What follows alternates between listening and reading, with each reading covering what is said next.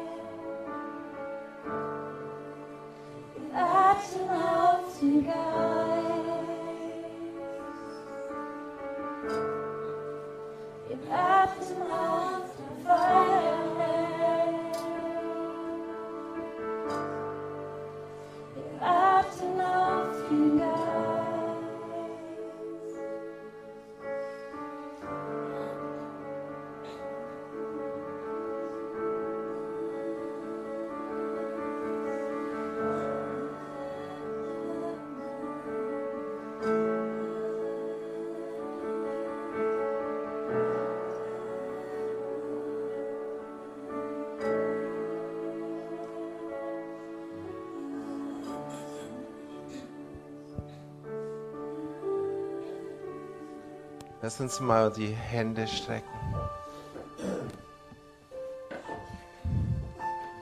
Heiliger Geist, es soll dein Tag sein. Heiliger Geist, es soll dein Tag sein. Und Vater, ich komme jetzt im Namen Jesus gegen alles an, was ja das Wirken des Geistes stören will, was es verhindern will was Unruhe stiften will, was ja, was, was Blockade gibt. Und ich rufe deine Engel jetzt, Herr, dass sie, dass sie alles beseitigen, Herr. Dass sie alles beseitigen. Dass sie alles beseitigen, was dem Wirken des Heiligen Geistes im Weg steht. Lass uns mal gemeinsam eine Proklamation machen. Jesus Christus, Jesus Christus, du bist der Herr der Herren. du bist der Herr der Herren, Du bist der König der Könige. du bist der König der Könige, Du regierst. du regierst, Du regierst über diese Veranstaltung. du regierst über diese Veranstaltung, Du regierst über diese Region. du regierst über diese Region, Du bist der Herr. du bist der Herr, Und alles, was du hast was du hast. für diesen Tag, Für diesen Tag, für die Menschen in Ostfriesland, es wird kommen. Es wird kommen. Es wird kommen. In Jesu Namen. Amen. Amen.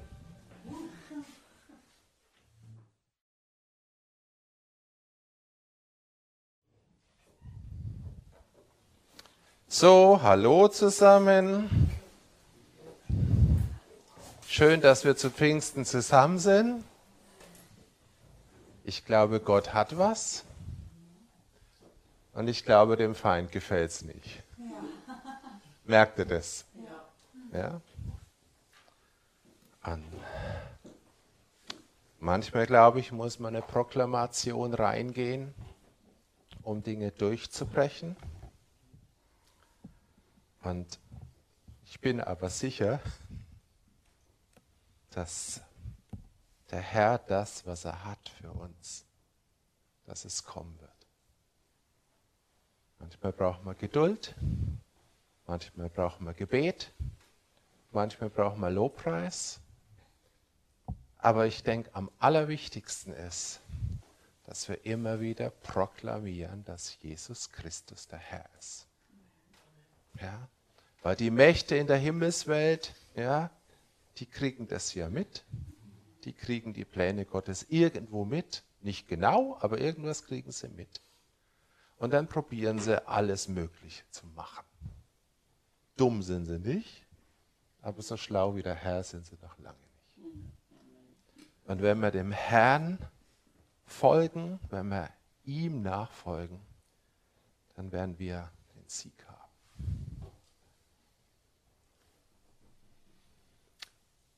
Ich habe gesagt, dass ich heute über die Pfingstgeschichte predigen will. Und ich möchte es aufteilen. Heute Vormittag werden wir uns den ersten Teil, sag's jetzt mal, das Pfingstereignis vornehmen. Und heute Nachmittag werden wir uns die Pfingstpredigt von Petrus vornehmen. Und da heute Pfingsten ist und auch wenn ihr den Text kennt, glaube ich nicht, dass man Pfingsten feiern darf, ohne den Text zu lesen. Und deshalb lese ich uns einfach mal aus Apostelgeschichte 2, jetzt die Verse 1 bis 13.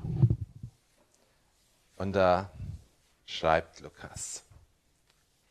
Und als der Tag des Pfingstfestes erfüllt war, waren sie alle an einem Ort beisammen. Und plötzlich geschah aus dem Himmel ein Brausen, als führe ein gewaltiger Wind daher und erfüllte das ganze Haus, wo sie saßen. Und es erschienen ihnen zerteilte Zungen wie von Feuer, und sie setzten sich auf jeden einzelnen von ihnen. Und sie wurden alle mit heiligem Geist erfüllt und fingen an, in anderen Sprachen zu reden, wie der Geist ihnen gab auszusprechen. Es wohnten aber in Jerusalem Juden, gottesfürchtige Männer von jeder Nation unter dem Himmel. Als aber dieses Geräusch entstand, kam die Menge zusammen und wurde bestürzt, weil jeder Einzelne sie in seiner eigenen Mundart reden hörte. Sie entsetzten sich aber alle und wunderten sich und sagten, siehe, sind nicht alle diese, die da reden, Galiläer? Und wie hören wir sie ein jeder in unserer eigenen Mundart, in der wir geboren sind? Pater und Meder und Elamiter und Bewohner von Mesopotamien und von Judäa und Kappadokien, Pontus und Asien und Phrygien und Pamphylien, Ägypten und den Gegenden von Libyen gegen Kyrene hin und die hier weilenden Römer, sowohl Juden als auch Proselyten, Kreter und Araber, wie hören wir sie von den großen Taten Gottes in unseren Sprachen reden? Sie entsetzten sich aber alle und waren in Verlegenheit und sagten einer zum anderen, was mag dies wohl sein? Andere aber sagten spottend, sie sind voll süßen Weins. Soweit.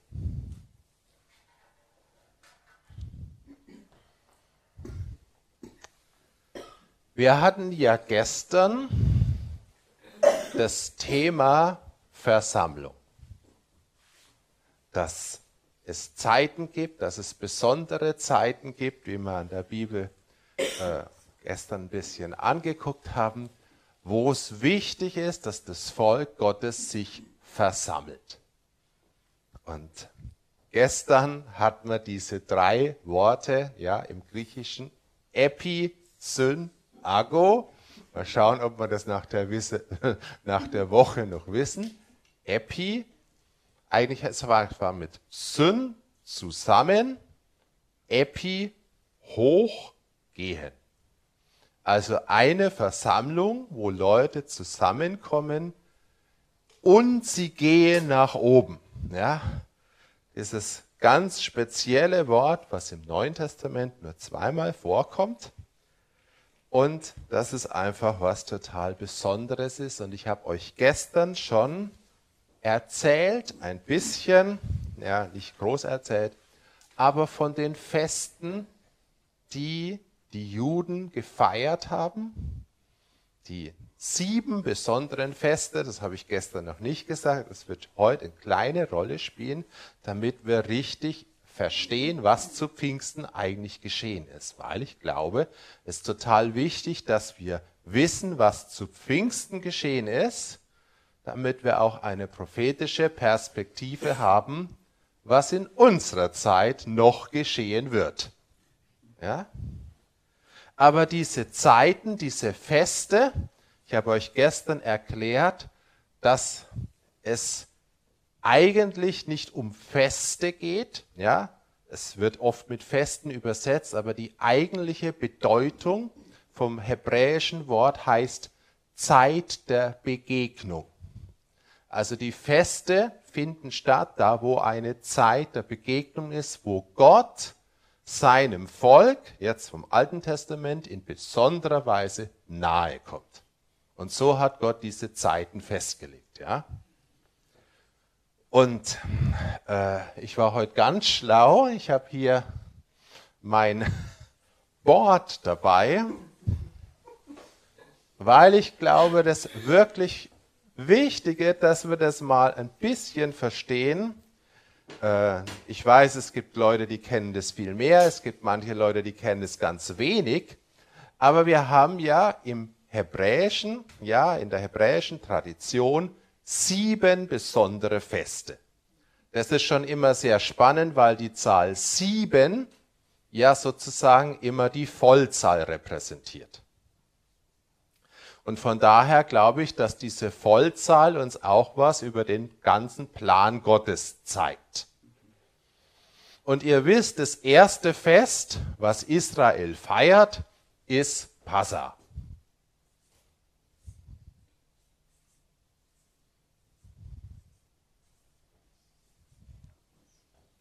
Ich gehe jetzt nicht auf die Details ein, ich mache jetzt auch keine Lehre über die sieben Feste. Es geht mir nur darum, dass wir mal die sieben Feste hier hinschreiben. Das erste ist Passa. Was kommt dann? Hm? Nee. Als zweites kommt direkt anschließend an das Passafest das Fest der ungesäuerten Brote. Ja? Ich mache es jetzt hier kurz und schreibe hier nur Brot hin. Weil ich hier noch was auf der Seite haben will. Und dann gibt es ein drittes Fest, das ist ganz besonders eigentlich auch, von dem hört man wenig. Das ist das Fest von der Entstehungsgeschichte, heißt es, wenn Israel in das Land kommt, ja, soll es vom ersten, ja, das allererste, was geerntet wird, was zurückgeben. Deshalb ist es das Fest der Erstlingsfrucht.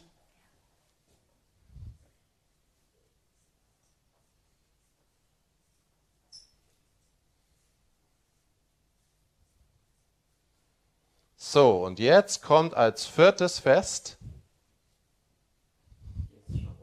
Shavuot. Wir machen es lieber auf Deutsch, weil dann, dann wissen wir auch ein bisschen Shavuot äh, meistens als Wochenfest bezeichnet. Fest der Wochen. Und warum? Weil es nach diesem Fest sieben Wochen danach gefeiert wird. Ja, schreibe ich mal in Klammer 7 dazu.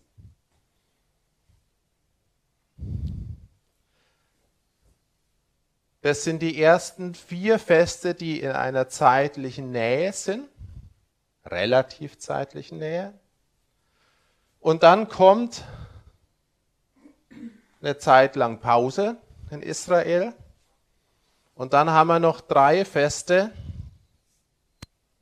die zusammenkommen, auch wiederum sehr eng, weil Passa und ungesäuerte Brote schließen direkt einander an. Und das Erstlingsfruchtfest wird eigentlich auch gleich danach gefeiert. Und dann kommen sozusagen sieben Wochen, also etwas Pause.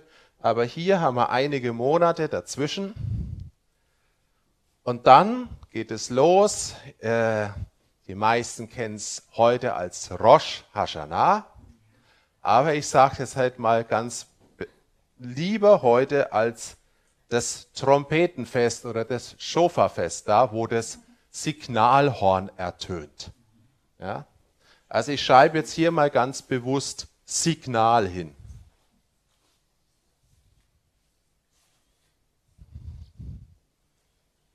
Das ist am ersten im siebten Monat. Und dann wenige Tage danach haben wir das in gewisser Weise für die Juden höchste Fest auf Hebräisch Yom Kippur oder der Versöhnungstag.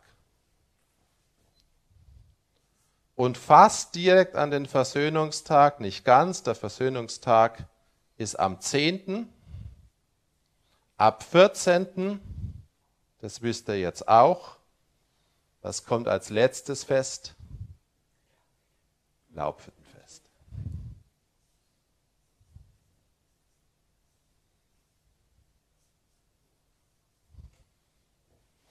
So, warum spielt es jetzt für Pfingsten eine Rolle? Es spielt eine Rolle, weil unser Text damit beginnt, als aber der Tag, ja, da steht nicht im äh, Urtext des Pfingstfestes, weil das gab es ja damals noch gar nicht, als aber der Tag des Wochenfestes erfüllt war. Also wir haben Pfingsten genau an einem dieser Feste.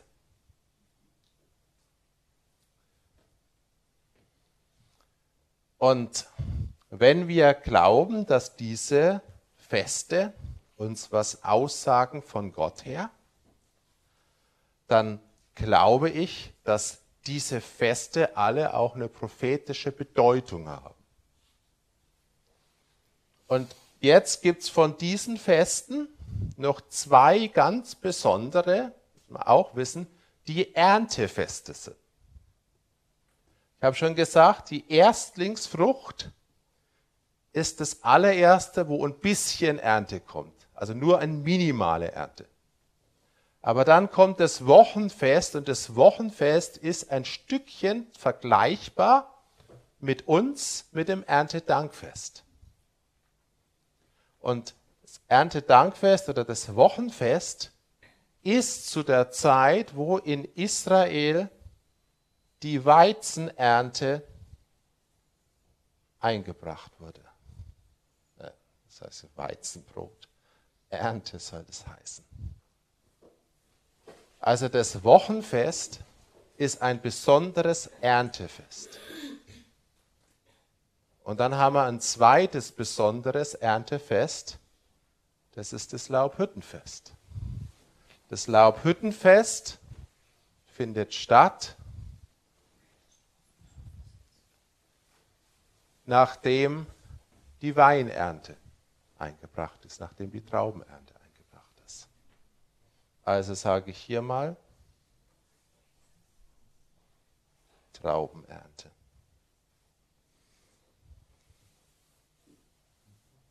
Also wir haben zwei besondere Erntefeste.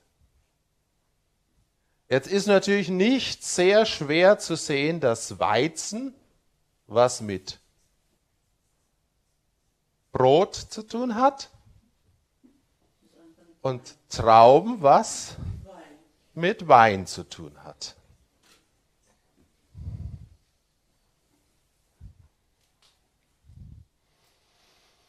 Und wir kennen Brot und Wein als zentrale Elemente vom Abendmahl. Ja, also wir sehen schon hier, jetzt wird es spannend. Aber es geht viel weiter und ich denke, das ist jetzt ganz wichtig, dass wir das verstehen. Hier diese sieben Feste sind ja prophetisch hin auf was?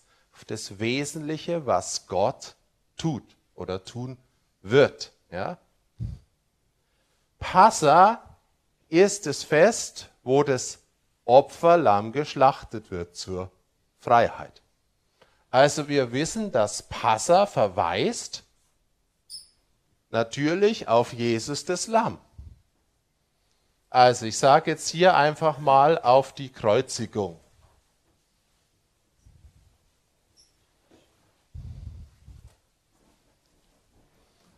Oder Tod und Auferstehung ist vielleicht besser.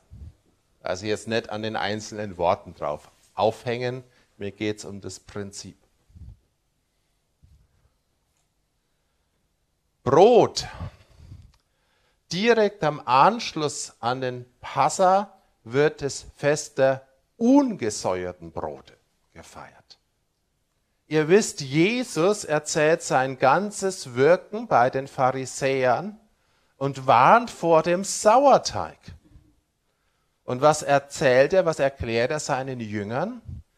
Der Sauerteig ist die Lehre der Pharisäer und Sadduzäer. Also ist das Fest der ungesäuerten Brote ein Fest, ein Verweis auf reine Lehre, auf Lehre vom Heiligen Geist. Und jetzt frage ich euch, wann haben wir diese Zeit ganz besonders? Wenn ihr aufgepasst habt und meine Predigten gehört habt, müsstet ihr das jetzt wissen, weil direkt nach Tod und Auferstehung schließt eine ganz besondere Zeit ein. Vor der Himmelfahrt. Jesus redet mit seinen Jüngern 40 Tage lang über das Reich Gottes. Reine, ungesäuerte Lehre. Also Brot hier, zweites Fest, direkt anschließend. 40 Tage Lehre. Dann haben wir die Erstlingsfrucht. Das ist das einzige Fest, was eigentlich, also soweit ich es weiß, nicht so 100% terminiert ist. Ja? Weil das hat ja was mit der Ernte zu tun. Was ist denn die Erstlingsfrucht im Neuen Testament? Die allererste Erstlingsfrucht. Die ist Jesus selbst, genau. Das ist der Auferstandene.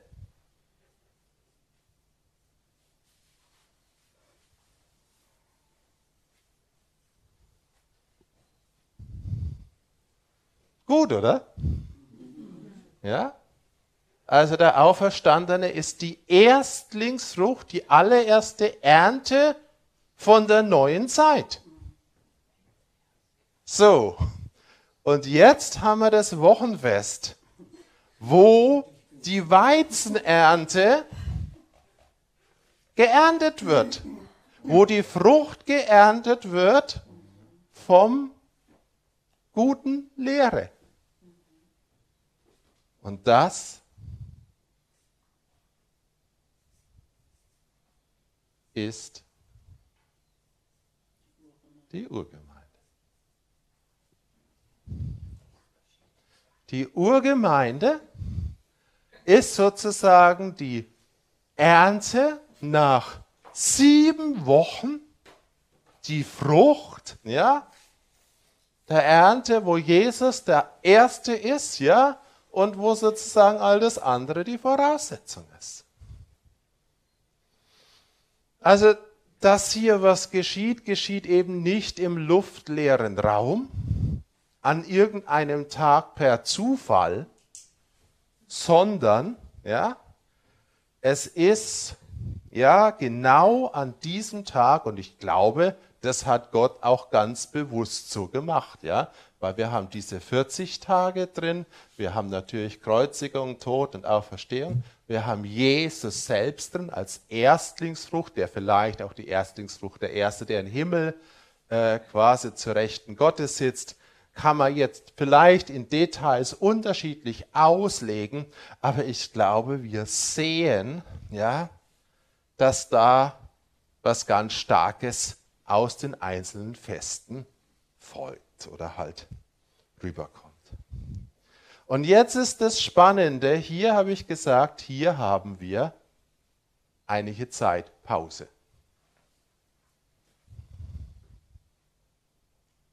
Und dann kommt hier irgendwann dieser siebte Monat. Interessant ist es ja, dass es der siebte Monat ist, ja.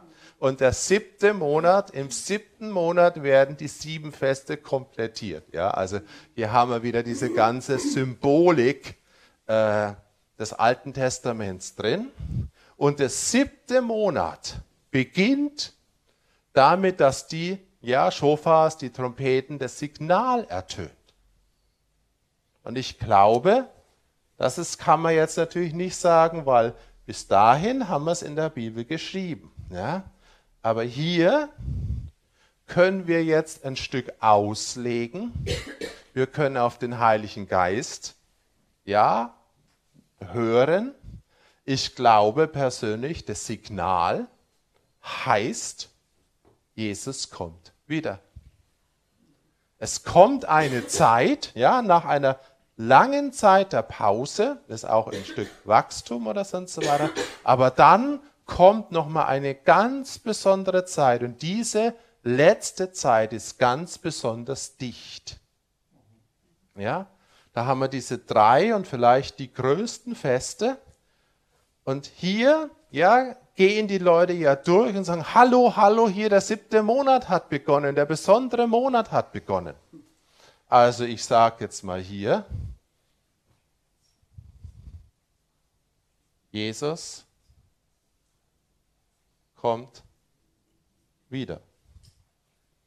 Und zwar nicht, dass er wiederkommt, sondern dass die Botschaft, ja, dass er wiederkommt, ja, verbreitet wird. Ja? Und ich glaube, in der Zeit, die kennen wir. Ich glaube, dass wir alle irgendwo so ein Signal gehört haben. Ich glaube nämlich nicht, wenn wir dieses Signal nicht in irgendeiner Weise gehört haben, dass wir da wären. Und jetzt haben wir die zwei letzten. Ja? Und wie gesagt, ich glaube nicht, dass man das jetzt eindeutig auslegen kann. Aber am Versöhnungstag geschieht was ganz Spezielles, was ganz Besonderes. Am Versöhnungstag wird an einem Tag die Schuld von Israel vom ganzen Jahr getilgt. Das ist möglich. Ist eigentlich ein krasses Wunder. Ja, der Priester tilgt die Schuld des ganzen Volkes. Wenn ich jetzt hier reingehe und weiß, dass jetzt Jesus unser hoher Priester ist, der ist nicht in Zelt, in irdisches Zelt reingegangen, ist in himmlisches Zelt reingegangen. Und wenn ich das als ja, Abbild nehme, dann glaube ich, dass das Urbild oder für das, was der Versöhnungstag steht, die Wahrheit ist, dass Jesus Christus die Sünde von Nationen an einem einzigen Tag tilgen kann.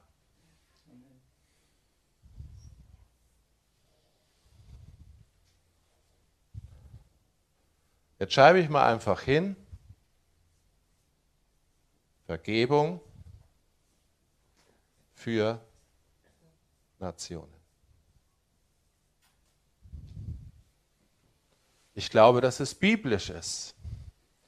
Denn, jetzt gebe ich, gehe ich mal wieder ein bisschen zurück hier, damit ihr mal wieder einen Bibelvers hier habt, hier. Lukas 24, Vers 47 steht, dass in seinem Namen Buße zur Vergebung der Sünden gepredigt werden soll allen Nationen, anfangend von Jerusalem. Und es heißt hier, also Buße zur Vergebung alle Nationen. Es heißt nicht einzelnen Menschen aus den Nationen, sondern hier wird die Nation angesprochen. Viele Leute fragen mich immer, wie soll das gehen? Da kann ich nur sagen, ich weiß es nicht. Aber ich weiß auch nicht, wie der Hohenpriester es geschafft hat, die Sünde von Israel zu tilgen. Ja? Ich weiß das Ritual, aber wie das genau geschehen ist und was da Gott gemacht hat, weiß ich nicht. Ich weiß nur, dass er es gemacht hat. Also von daher glaube ich, dass da wirklich noch was offen ist. Und jetzt, weil ich das erstmal fertig machen will, das Laubhüttenfest. Wir haben hier die Weinernte. Ich persönlich glaube, die Urgemeinde war die Frucht des Brotes, der Lehre, des Wortes. Und ich glaube, es gibt aber noch was viel Größeres. Das ist in meinen Augen die Frucht des Blutes von Jesus. Und ich glaube, diese Frucht steht noch aus. Und ich glaube, das wird die größte Erweckung sein, die die Welt jemals gesehen hat.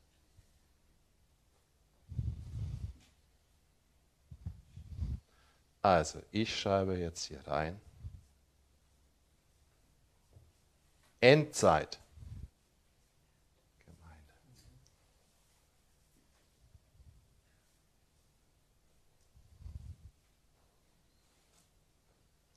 Im Übrigen, die Zeit der Traubenernte ist natürlich auch die Zeit, wo sozusagen mit dem Blut alles geerntet wird. Es wird geerntet die Frucht von allem unschuldig vergossenen Blut. Und es wird auf der anderen Seite geerntet die Frucht von Jesu Blut. Deshalb werden wir hier auch die Zeit der größten Katastrophe haben. Wenn nämlich die Frucht von aller Blutschuld die Ernte heimsucht. Also ich glaube, dass wir an diesen sieben Festen wirklich den Plan Gottes sehen, wie er sich entfaltet. Ja. Deshalb glaube ich, es ist absolut genial zu wissen und wir müssen detailliert wissen, was hier geschehen ist zu Pfingsten. Und trotzdem müssen wir meiner Meinung nach auch wissen, dass wir nicht sozusagen wieder ein Pfingsten erleben werden, sondern dass das, worauf wir zusteuern, ein Stück weit eine Ähnlichkeit hat, weil es auch ein Erntefest sein wird. Aber es wird die Ernte ein Stück von was anderem sein und ich glaube, das wird viel größer sein und auf der anderen Seite in einer viel dramatischeren Zeit. Ihr könnt euch jetzt aussuchen, wo wir genau leben. Also ich würde mal sagen, Punkt 5 haben wir überschritten. Die Botschaft ist raus. Und ich denke, Punkt 6 haben wir möglicherweise noch nicht erreicht. Aber wenn wir sehen, dass die drei ganz eng zusammengehören, wäre es in meinen Augen jetzt auch wieder falsch zu sagen, das, ist, und das müssen wir jetzt ganz genau. Ich glaube, dass Gott uns hier eine Orientierung gibt und jetzt nicht hier einen sklavischen Zeitplan, sondern dass er uns eine Perspektive gibt und dass er uns auch diesen Glauben gibt, ja, dass wir wissen, wofür steht eigentlich das Signal. Ja? Was bewirkt das Signal, die Signalhörner? Sollen wissen, dass es einen Versöhnungstag gibt und dass Gott Versöhnungstage für Nationen hat. Und wir haben auch schon, sag's jetzt mal, inzwischen viele Dienste und Wirken des Heiligen Geistes, wo Versöhnung im Zentrum steht. Das ist sicherlich noch nicht alles völlig durchgebrochen, aber es gibt viele Dienste, die diese Versöhnungsarbeit getan haben und machen. Das soll man auch nicht zu gering sehen. Ja? Und natürlich die riesige ja, Ernte. Die steht auch noch aus, aber ich glaube trotzdem, dass wir wahrscheinlich schon auch mal so eine Frucht so von einer einzelnen Traube oder von der ersten Traube, da gibt es jetzt kein spezielles Fest, aber die erste Traube gab es mit Sicherheit schon hier vor dem Signalhorn. Also von daher müssen wir wissen, dass diese Zeiten eigentlich zusammenkommen. Also was ich euch sagen will, was ich euch irgendwo mitteilen will, ist, ich glaube, Jesus ist tatsächlich die Erstlingsfrucht der neuen Zeit. Und Pfingsten ist sozusagen das erste Erntefest. Und ich glaube, es ist legitim, auch von der Heiligen Schrift her, äh, zu wissen und zu spüren, und ich glaube, das haben wir in unserem Geist, dass es noch ein zweites größeres, riesiges Erntefest geben wird.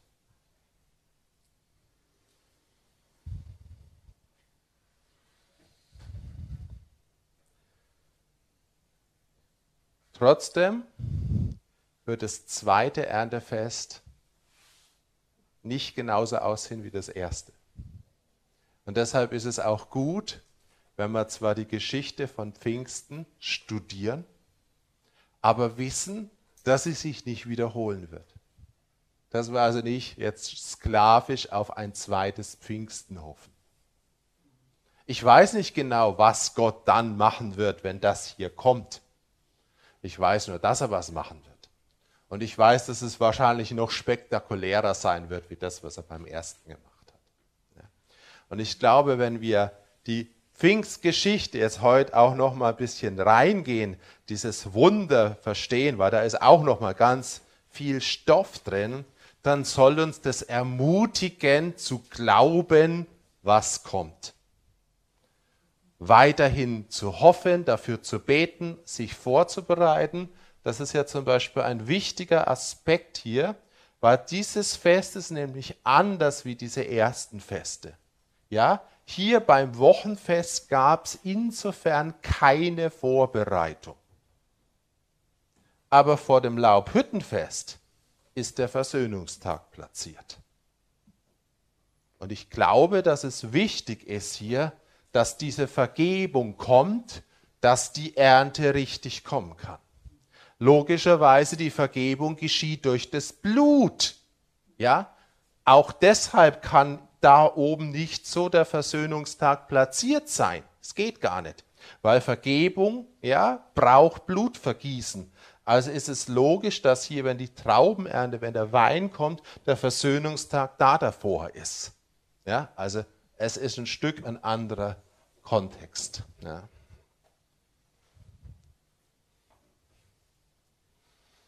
So, ich hoffe, dass euch das erbaut. Ich hoffe, dass ihr ein Stück was äh, seht und versteht.